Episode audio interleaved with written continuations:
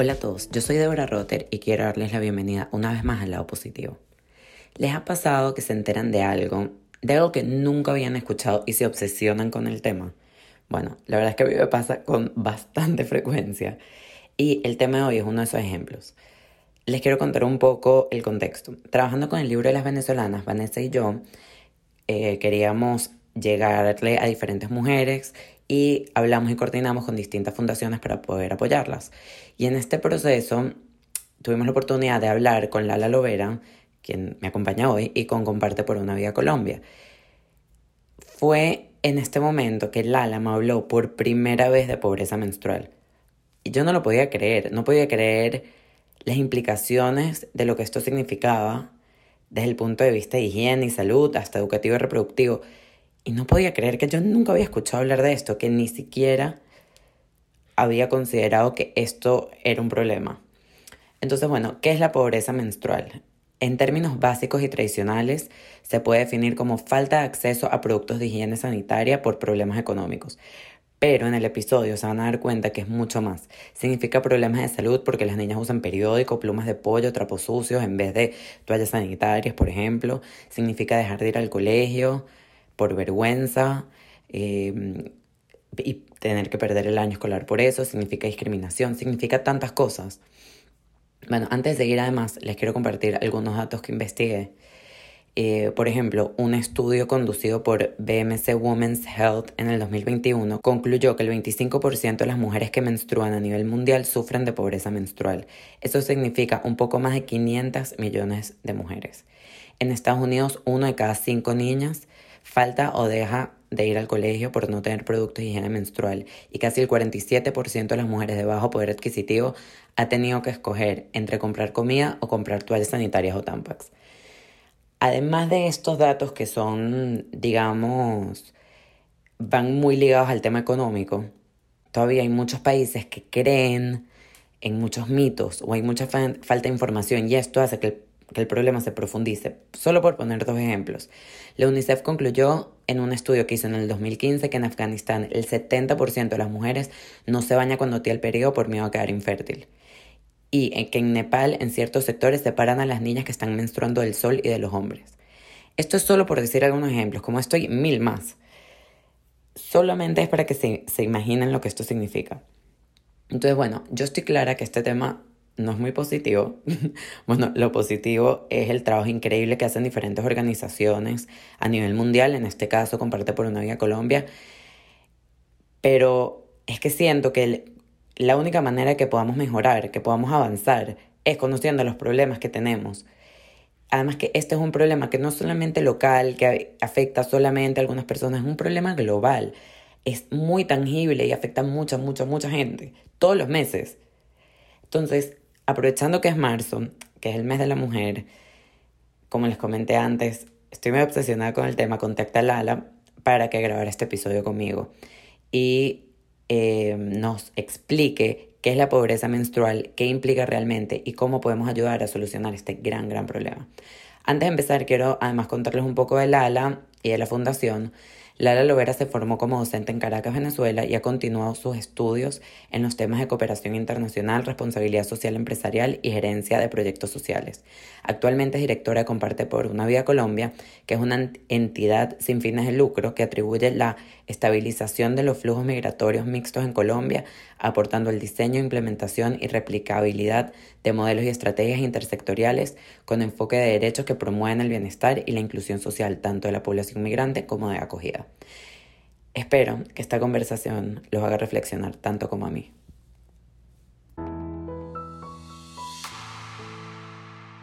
Hola Lala, gracias por estar aquí conmigo hoy. Hola Débora, gracias a ti, gracias por el espacio. Me encanta volver a conseguirnos porque tuve la suerte de trabajar con ustedes, bueno, con Comparte eh, por una Vida Colombia y contigo hace poquito con el tema de los libros.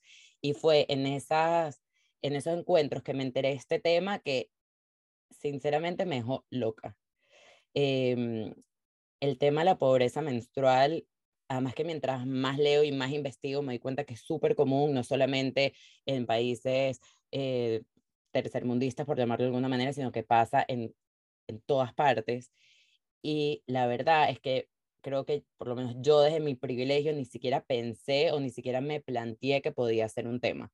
Entonces, bueno, en el marco de este mes de marzo, que es el mes de la mujer, me parece un tema súper importante de abordar y súper importante de tocar, porque creo que hay que como raise awareness, ¿no? O sea, crear conciencia sobre esto para poder ayudar y para poder solucionarlo. Entonces, bueno, porfa, cuéntanos primero quién eres, cómo llegaste a Comparte por una vida y cómo además llegaron ustedes a entender de este tema.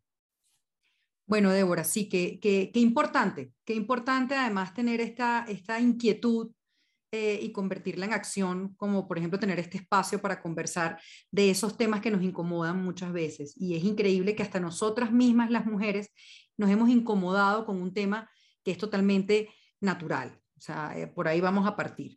Pero bueno, este, para, vamos a tratar de resumir, porque obviamente esta conversación no es del ala ni de comparte, pero sí cómo llegamos a esto. Entonces, yo soy venezolana, tengo 14 años ya en, en Colombia. Em, soy mamá de dos hijos maravillosos, dos personas que, que me han hecho entender que tenemos que ser eh, ciudadanos de un mundo, que nos tenemos que unir, que cuando eres mamá de uno, eres mamá de todos. Y tengo aproximadamente 17 años en el sector social, soy docente, eh, con una pasión absoluta por la niñez, las madres, eh, cabeza de familia o del núcleo familiar, Débora. En los últimos meses eh, he entendido que mi feminismo radica en la importancia de incluir al hombre en, nuevos roles, en entender que, que hemos querido estereotiparnos de una manera que lo que más bien nos mantiene al margen. Entonces, en este recorrido de 17 años, pues trabajé con, eh, en, discapacidad en Venezuela muchos años, aportando un grano de arena en ciertas maneras de, recaudar fondos para organizaciones de base en, Venezuela maravillosas que hacen un trabajo. Eh, y bueno, la, la, parte de la sostenibilidad siempre es una pata coja, entonces pues hacíamos eventos para acompañar y siempre con esa sensibilidad de, de poder ser el cambio, cómo, cómo nosotros podemos ser un instrumento más en este proceso de cambio. Entonces, pues llegué a Colombia y mm, por una decisión familiar de venirnos a, por el trabajo de, de Laureano, mi esposo, y mm, empecé a ver aquí cómo se hacían las cosas y como docente llegué a una institución pues que, que tiene más de 80 años en Colombia restituyendo el derecho, eh, derechos fundamentales de niños y niñas, ¿ok? Se llama la Casa de la Madre y el Niño, es un centro de adopciones uno de los principales de Latinoamérica. Y llegué con una historia muy linda porque resulta ser que mis primos hace más de 45 años fueron adoptados aquí en Colombia. Y sí, y mi tío me dice, pues si vas a estar vinculada en tus proyectos sociales, llama a esta señora, sin decirme muy bien qué era. Y llegué a la madre del niño y entendí que ahí eran donde habían nacido mis primos. yo me, yo me autoproclamé adoptada por la casa. Entonces empecé como docente y de repente me enamoro de una parte y son las mujeres que están en estado y han tomado la decisión de dejar a su hijo en adopción. Entonces ahí empieza esa inquietud por la mujer. Em, caramba, ¿qué, te hace llegar a esta decisión? ¿Qué, te hace no tomar otras decisiones? ¿no? Y mm, pues en un recorrido de 10 años estando en la casa aprendiendo, eh, también conocí a Catalina Escobar, gran amiga mía, hoy en día y, pues ella lidera una fundación maravillosa aquí en Colombia que se llama la Juanfe, que tiene un modelo de desarrollo que combate y disminuye la mortandad infantil, pero sobre todo trabaja con el empoderamiento. Y mira que esa palabra hoy en día está tan, tan trillada, pero aquí sí se puede utilizar totalmente. Es el empoderamiento de la madre adolescente, que es una trampa de la pobreza. Ahí también entonces empecé a conocer cómo se está trabajando y se está enfocando el tema de ser mujer en un país eh, que se proyecta como desarrollado, pero tiene unas brechas muy grandes, tiene unas trampas de pobreza que no le permite cerrar estas brechas. Y una de ellas es la pobreza menstrual. Cuando tú estás en estas comunidades donde el, el, el gap, la brecha es tan alta que no te permite ir y ni tener acceso a la educación porque tienes la regla, porque estás menstruando, donde es un proceso natural de una mujer. ¿Y por qué no van? Pues porque no tienen cómo realmente cubrir su salud menstrual y su higiene menstrual. Entonces, al entender que esto estaba pasando, pues a uno le queda como esta inquietud. Pasaron unos años, Débora, y eh, en Colombia se empezó a sentir y a escuchar la migración proveniente de Venezuela con, con otras frases, otras palabras. Se oía crisis, se oía miedo, se oía pánico, no las mismas palabras que yo con las que a mí me recibieron hace 14 años. Y sentí un profundo, eh, yo creo que lo que nos movió a mí y a Edith Silva cuando fundamos Comparte por una Vida Colombia hace cuatro años fue corresponsabilidad, y es decir, un momento. La migración no tiene por qué ser miedo, no tiene por qué ser pánico, no tiene por qué ser crisis, que sea una acción, ¿no? ¿Cómo podemos acompañar a Colombia a no a detener o a creer que puede detener un movimiento natural, porque la migración es un derecho y un movimiento natural del ser vivo. Nada más hay que ver mariposas, ballenas, eh, pues es algo en diferentes condiciones, por supuesto. Y la migración proveniente de Venezuela no es algo que podamos detener, ¿no? O sea, tiene millones de componentes. Claro. Eh, entonces, nosotros nos ha gustado enfocarnos en el componente de derecho que tienen los seres humanos para movilizarse de un lado a otro.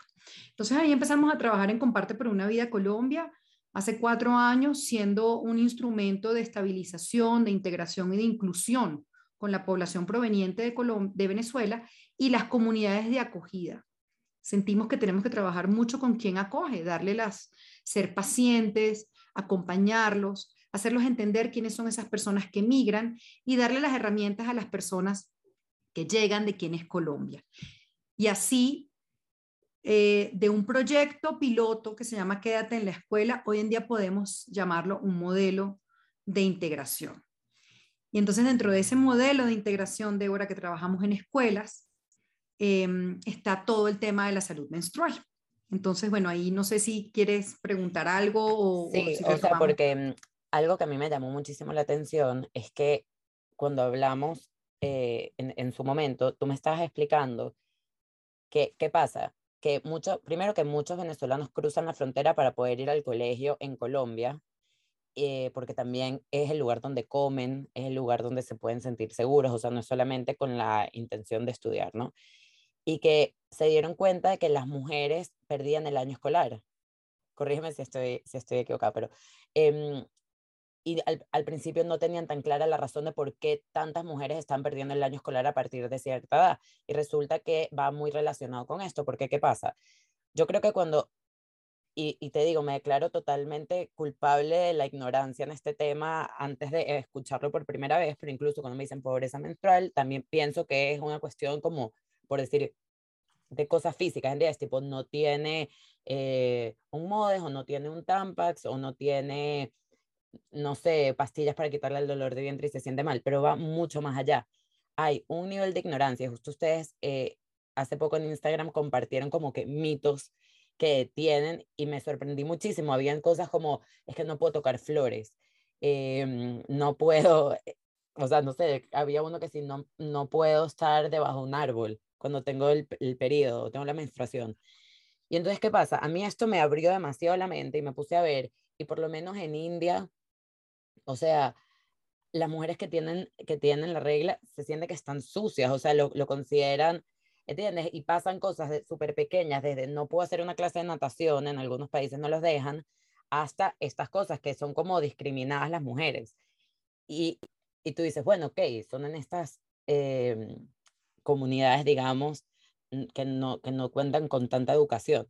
Pero de repente pasa que sale una película de Disney que se llama Red, no sé si has escuchado, que de alguna manera súper metafórica trata el tema de la menstruación, de los cambios hormonales, y se genera una polémica absurda, como si la mitad de la población humana no pasa por esto que es tan natural a, como si te crece el pelo.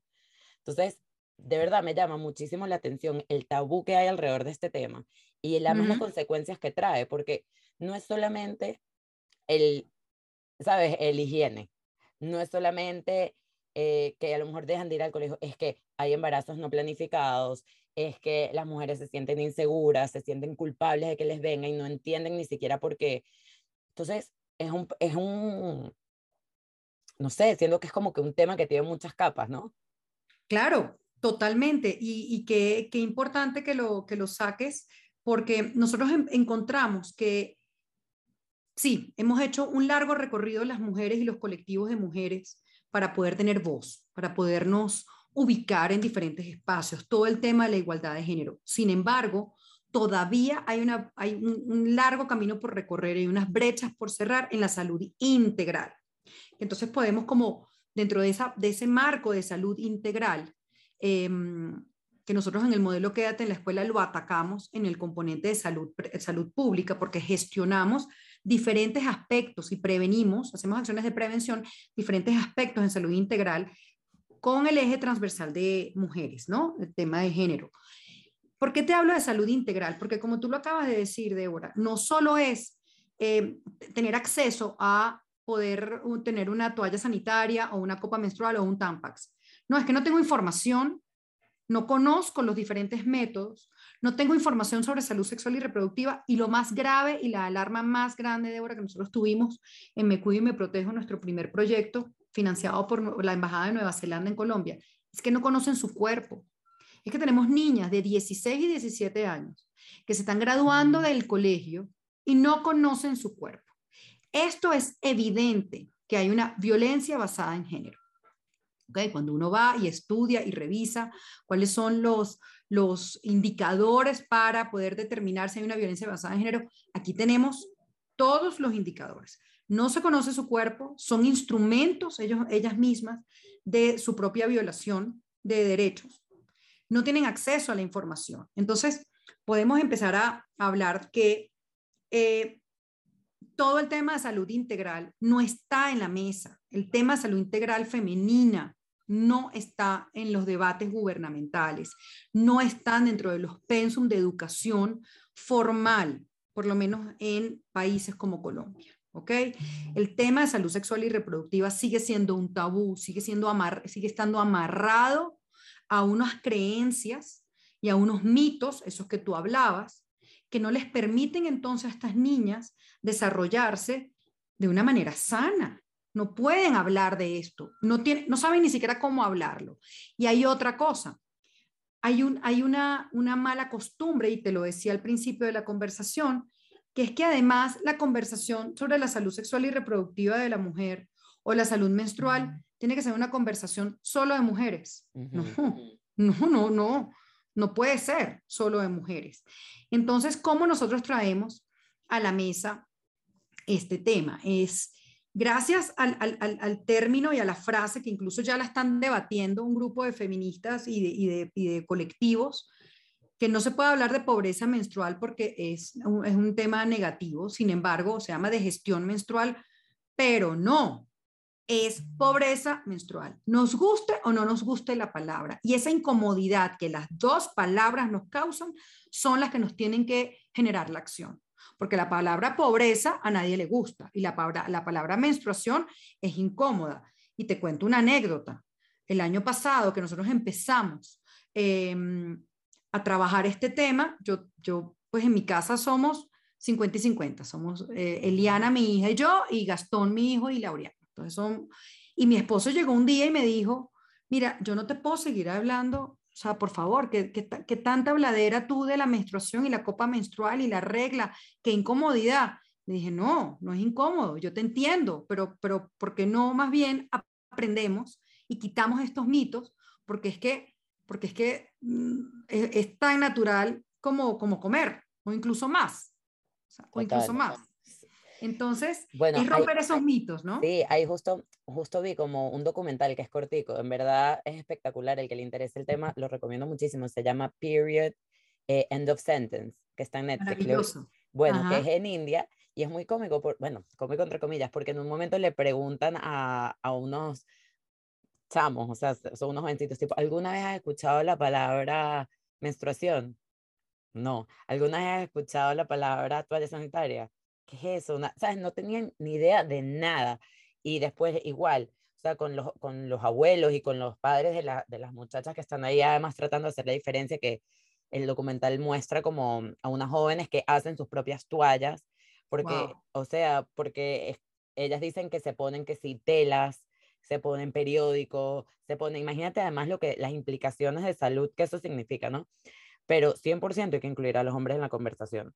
100%. No, y hay, que, y hay que ver cómo impactamos en temas de que realmente el pensum de educación sexual y reproductiva este, se ha aterrizado a hoy, Débora. O sea, porque no podemos seguir estudiando la salud sexual y reproductiva como la estudiaron nuestros abuelos o nuestros bisabuelos, con todo el respeto, pero es que si no hay una desarticulación. Si yo le hablo a mi hija de 18 años, de la misma manera como como le explicaron a mi mamá la salud sexual y reproductiva, estoy desconectada. ¿Y a dónde va a ir? A unas fuentes de información que no son veraces. tenemos nosotros que, los que tenemos la voz, el liderazgo, los que tenemos la información, tenemos que traducirla, uno, a comunidades vulnerables, por ejemplo, que es un poco lo que hacemos en Comparte por una Vida Colombia. ¿Cómo nosotros traducimos esa información para que pueda, para poder crear empatía? Empatía parte de los ejercicios que hicimos y un poco para, para conectar con, con la pregunta que me hacías de las poblaciones vulnerables cuando cruzan y dejan de asistir al colegio, pues empezamos a ver si lo primero que era era informar sobre la gestión menstrual, cuáles son los diferentes métodos para tu gestionar tu menstruación. Apareció la copa menstrual, las toallas este, desechables, la toalla reutilizable. Y bueno, nos pareció maravilloso yo aprendí de la copa menstrual, mi generación no es de copa menstrual, pero aprendí de ella, pero de repente ya íbamos a repartir y nos dimos cuenta un momento, estamos en una comunidad que no tiene acceso al agua, y eso es una realidad, no tiene acceso al agua potable, y la copa menstrual se lava no con jabón, no con una toallita, con un wipe, no, no, es agua potable que corra, porque si no, lo que tú acabas de decir con lo de los periódicos, las infecciones y el impacto sobre la salud integral de una niña que no tiene acceso a salud, vamos a hacer una acción con daño irreparable. Entonces, lo primero es hacer unas prácticas en agua, conocer el contexto, entregar filtros de agua para la copa, es dignificar ese proceso y no traer y traducir lo que existe en el mundo y traerlo como una gran idea, porque lo que vamos a generar es una frustración muy grande. Es que, ¿cómo me traes tú una copa menstrual y yo no tengo, y me estás diciendo que la tengo que lavar con agua y no tengo agua? Entonces, parte de nuestra responsabilidad es evidenciar esto. Y cuando nos dimos cuenta que las niñas faltaban, las niñas, te estoy hablando entre 12 y 16 años, tenían una inasistencia eh, constante mensual entre 6 y 7 días mensuales. Acuérdate que el mes son 20 días. Entonces empieza también a generar una brecha en el acceso a la educación. ¿Ok? Eh, ya venimos, como tú lo acabas de decir, son niñas, por ejemplo, la población proveniente de Venezuela, la migración pendular, que es característica de esta frontera colombo-venezolana, es decir, van y vienen y no es de este momento.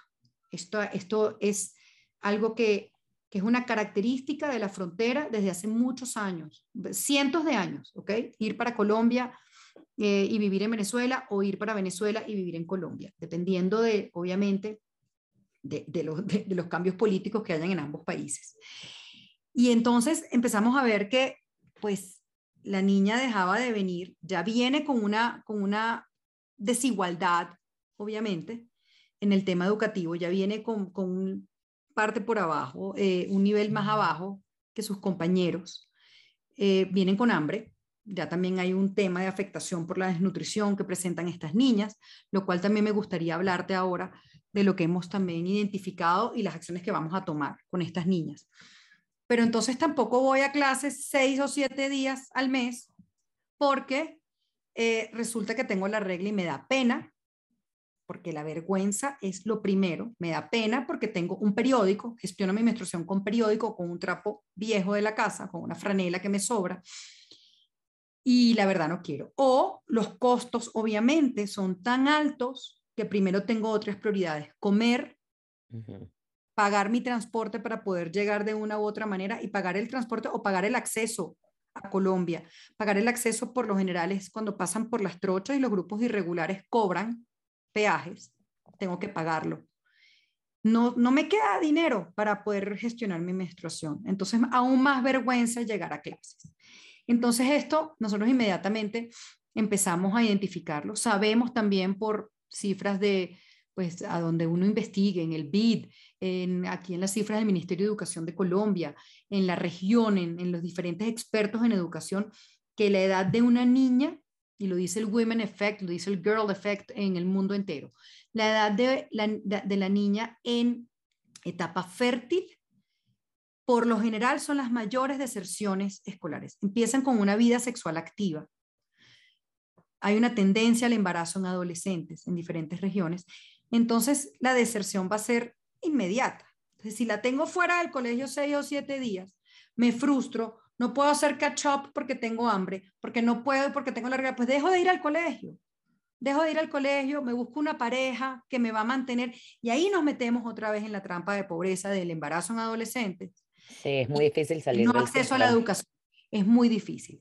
Y otro de los riesgos que hemos visto ahora es que las mujeres cuando estamos empezando nuestro ciclo fértil y nuestra primera, la menarquía o la menarquia, como la queramos llamar, empezamos a tener un tema de salud que tiene que ser em, vigilado y controlado. ¿Cuál es? Pues nuestro hierro y los niveles de hierro en la sangre empiezan a disminuir, porque es normal, es una rutina. En niñas nutridas, en niñas sanas, pues no, posiblemente no va a afectar. Pero en unas niñas que no tienen acceso a la nutrición, que ya vienen con un déficit de desnutrición. Débora, nosotros y nuestra data da que 45% de la población proveniente de Venezuela sufre de desnutrición. Y si estás en etapa fértil, estamos enfrentando unos índices de falta de hierro, de vitamina D en, en, la, en la parte más importante de una niña y de una mujer.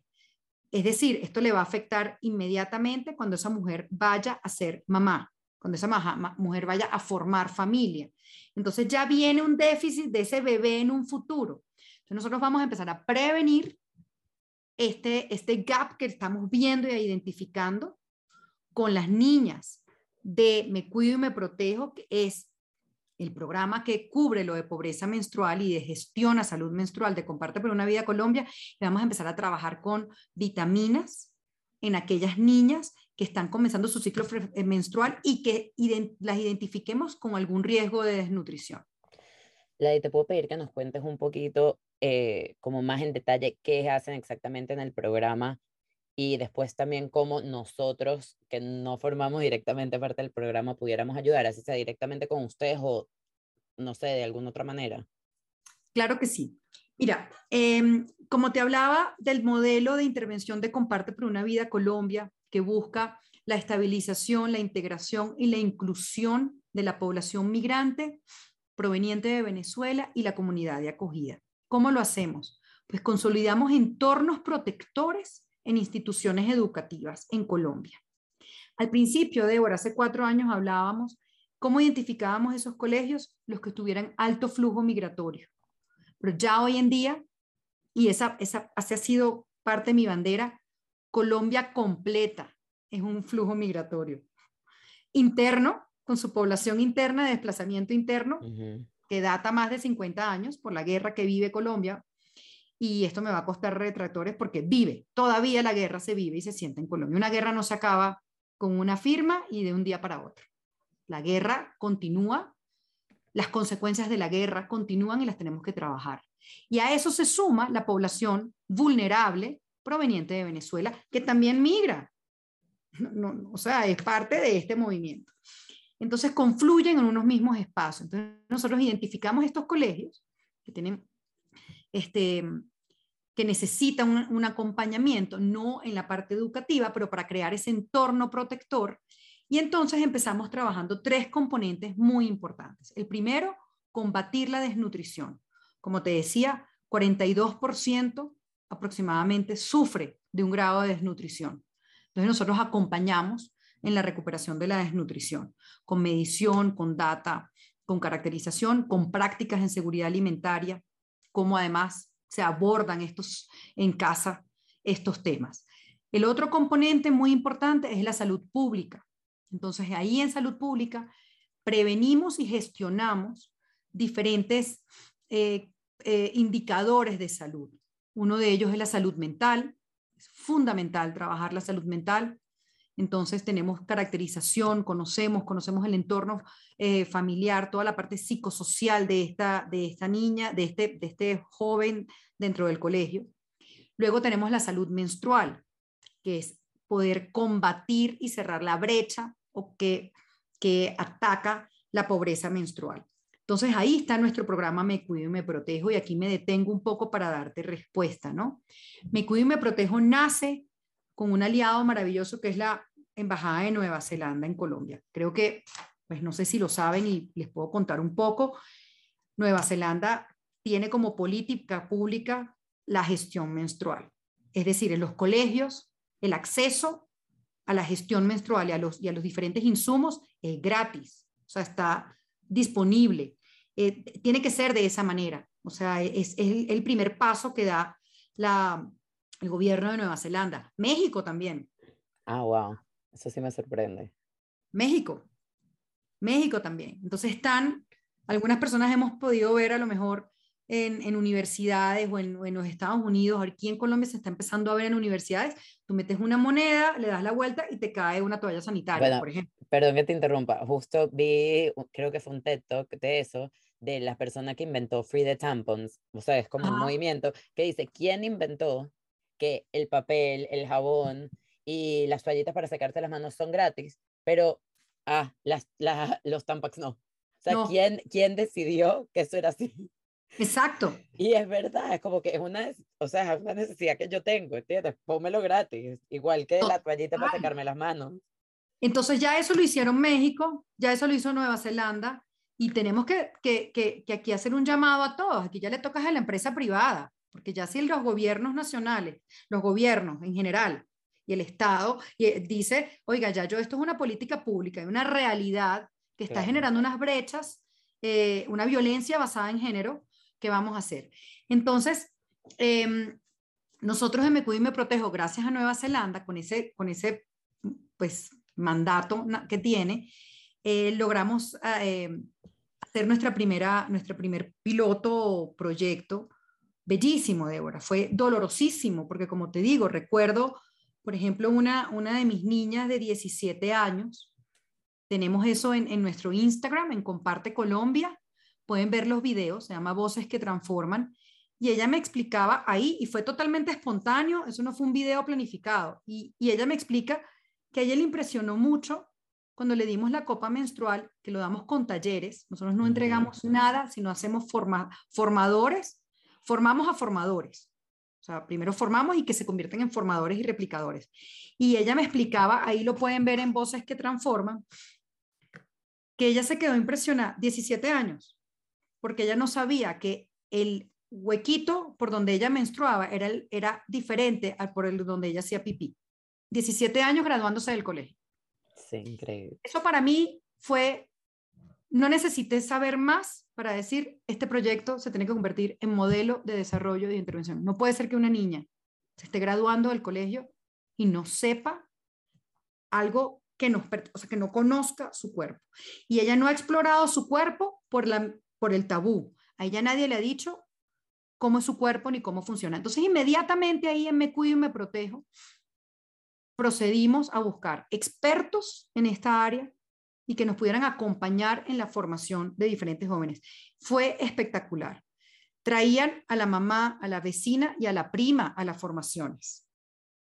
Entonces se convirtieron en replicadoras. Entonces, me cuido y me protejo es el componente transversal de género donde nosotros tenemos para poder cerrar esas brechas de acceso a la educación, de disminución de violencia basada en, en, género y, y realmente poderles dar dignidad. A mí todo me suena bello, el impacto que yo tengo que tener, los ODS, eh, todo para poder buscar aliados. Pero Débora, aquí en una conversación contigo, informal, eh, formal o como la quieran tomar, señores, es dignidad. O sea, tenemos que hablar de dignidad. No, no podemos seguir pensando eh, yo sé que tengo que tener los indicadores y poderme poner en una conferencia y poder hablar y, que, y prenderle la alarma a, diferentes aliados, pero es que estamos hablando de dignidad, o sea, es que, es que no, ¿cómo, ¿cómo yo no voy a ser capaz? O sea, estamos hablando de seres humanos, las mujeres no nos podemos además nosotras mismas seguir dando palo. Entonces, alcemos la voz, hablemos de menstruación,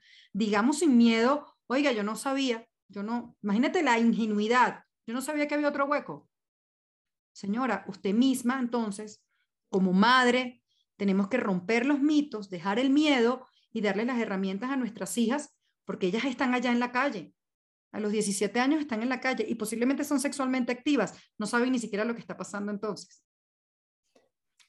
Entonces, ¿cómo, cómo se pueden unir? Pues por supuesto, eh, nosotros eh, nos, tenemos un equipo maravilloso. Débora, comparte por una vida, Colombia ha crecido, se ha fortalecido, ha buscado personas con unas calificaciones y capacidades maravillosas para poder identificar, para poder tener acciones basadas en evidencia. Me cuido y me protejo no nació aquí en Bogotá, que se me ocurrió, porque, ay, sí, ¿qué, ¿qué pasará? Déjame ver, o porque me llamó una marca específica para decirme, quiero repartir copas. No, es que estando en campo, como tú misma lo dijiste al principio, detectamos que las niñas faltaban más a clases. ¿Por qué? ¿Dónde están? ¿Qué pasa?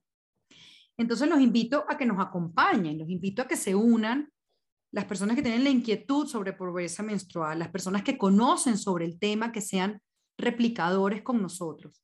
En este momento, hoy, este mes de marzo, em, tenemos una campaña que se llama Dignidad para las Niñas Migrantes, que desde un dólar o cinco mil pesos puedes unirte a que llevemos a más niñas Me Cuido y Me Protejo más talleres de formación, más información, gestionar su menstruación y hacer de este tema un tema mucho más natural como lo es en sí mismo la menstruación.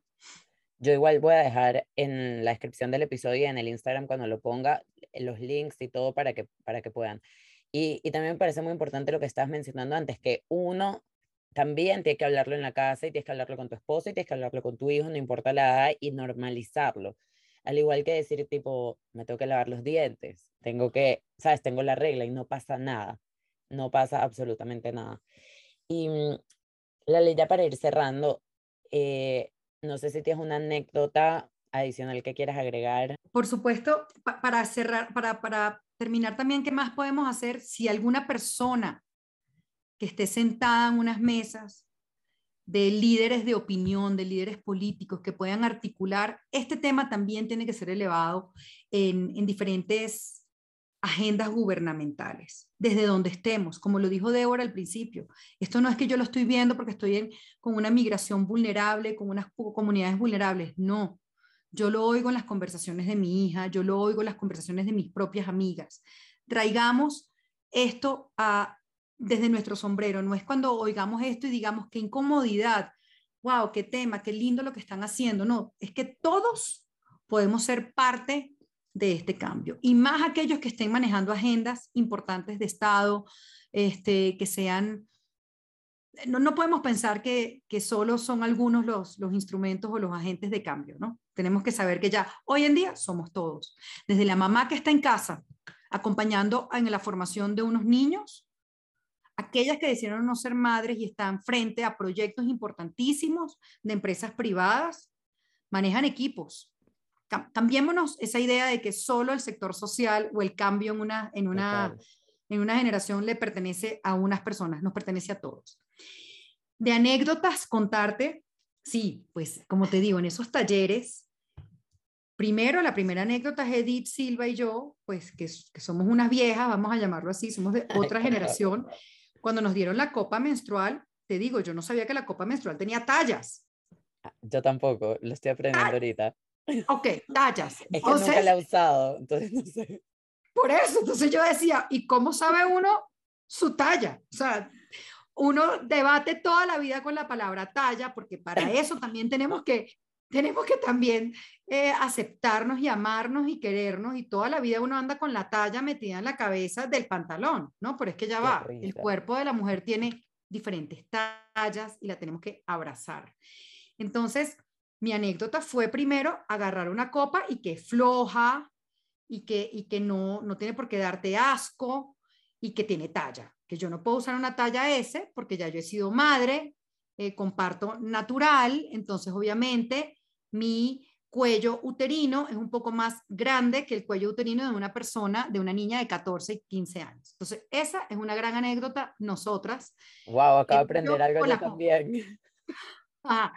que no se le puede poner jabón porque te cambia el pH y viene, eres más propensa entonces a crear cándida, estas palabras que uno decía, no, uno no puede hablar de la cándida, ¿no? La cándida la tenemos activa todos los seres humanos también. Entonces, claro, primero es aprender los términos sin hablarlos con vergüenza y que la copa menstrual tiene tallas. Y luego también hablar de la, pues nada más y nada menos, eh, nosotros, sí, es que yo creo que para Edith y a mí ha sido mucho más lección que para las niñas.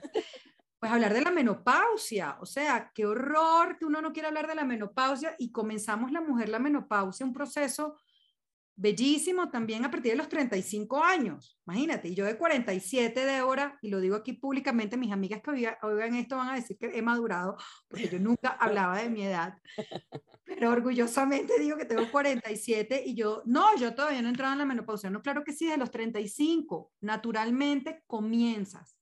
Y tengo una responsabilidad muy grande conmigo. Entonces es como puedo empezar a conocerme y cómo me puedo tratar compasivamente. Y yo creo que parte de eso es esto. Primero que seamos compasivos con nosotros, autocompasivos.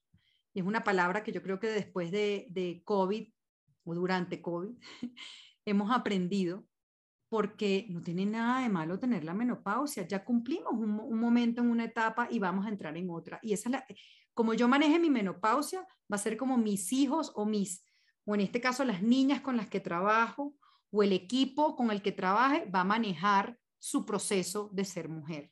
Entonces, es quitarnos esos mitos que, como tú lo decías, y nosotros trajimos los de la población vulnerable con la que trabajamos, pero todos tenemos unos mitos y una desinformación muy grande y, y honremos a los académicos, honremos a los colectivos que han estudiado esto, que nos han traído una nueva manera de verla. Hay que honrarlo porque pasan horas eh, estudios diciéndonos ya que, que sí, que uno, uno, tiene que gestionar esto de otra manera. Bueno, Lala, en verdad un súper placer poder tener esta conversación contigo. Me siento además muy honrada de, de haber tenido la oportunidad de trabajar con ustedes en, en, en este programa. Y nada, lo felicito y bueno, ojalá que sigan haciendo cosas tan espectaculares. No, Débora, de verdad que fue, para mí ha sido bellísimo reencontrarme contigo ya de, de mujer, porque te conocí de bebé, de chiquita, y ver la, la maravilla de voz que tienes, el libro de, de las venezolanas que, que, soñaron y ver y poderle dar eso también como parte de me cuido y me protejo a las niñas, de que sepan que no importa la situación en la que estás, puedes soñar. Y lo lindo de ese libro para nuestra para nuestra, nuestro programa es que ellas se identificaran con algo más aterrizado a ellas, porque por lo general las heroínas son de películas, eh, están y de verdad como en un ideal que, que ellas no los pueden alcanzar. Y, y, tener ese libro a la mano, este, con las venezolanas que soñaron con cambiar el mundo y lo hicieron, y aterrizados a ellas, eh, ha sido un componente realmente transformador para ellas porque como te decía, me cuido y me protejo no es solo venir a hablar y entregar una toalla sanitaria, es poder estar ahí con ellas, acompañarlas y darles las herramientas. Y qué mejor que ese libro escrito por ti que me, me llena de un profundo orgullo y me honra poderlas tener eh, como aliadas en este proceso maravilloso de, de conocernos como mujeres. Un millón de gracias.